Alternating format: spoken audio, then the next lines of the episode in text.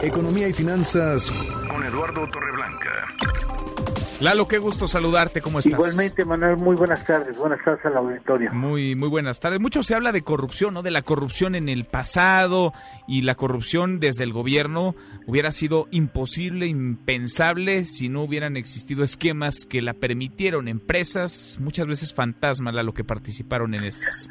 Sí, efectivamente, eh, qué curioso, pero la autoridad fiscal que tiene los datos en la mano, sabe perfectamente cuáles son las empresas que evaden o eluden sus responsabilidades ante el fisco. Incluso hace un par de semanas hablamos de que la autoridad había hecho referencia a ocho mil empresas que tenían un nivel de evasión altísimo, pero ahora sabemos que incluso tiene perfectamente identificadas a 106 empresas, digamos, fantasma, que fueron utilizadas para celebrar contratos con el gobierno federal eh, durante cuatro años en la administración de Enrique Peñanita, incluso algunas de ellas firmaron contratos con el gobierno federal ya estando en la lista negra del SAT.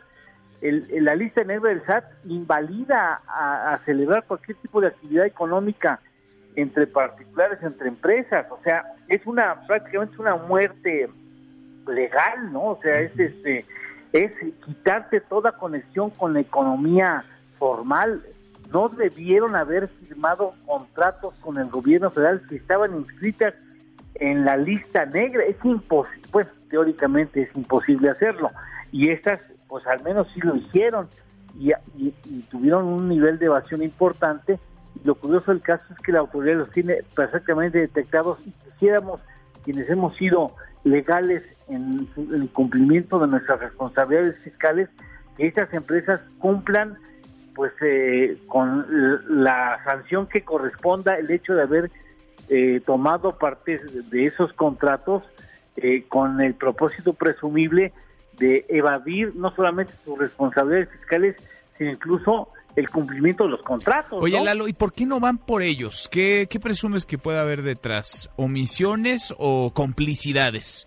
En algunos casos omisiones, en otras complicidades, en otros engorro administrativo, ¿no? Mm, te acordarás, y lo has llegado tú a informar, el caso del gobierno capitalino que tiene un censo perfecto de dónde son las micro, las narcotienditas, ¿no? Sí, como no, la saben, pero a detalle, te pueden decir entre qué calle y qué calle. Sí, es más, hasta pueden decir quién, quién la atiende. Exacto.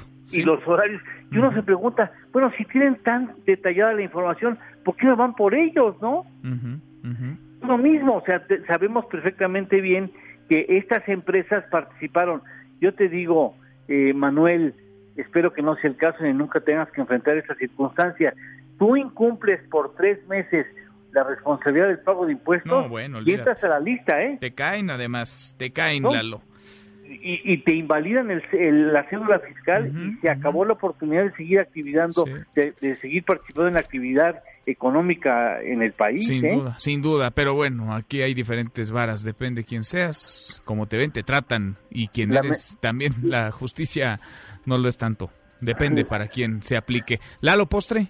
Eh, por supuesto que sí, déjame decirte que eh, pues el mercado de las hamburguesas en nuestro país asciende a 720 millones de dólares. En los pasados cinco años ha crecido 26%.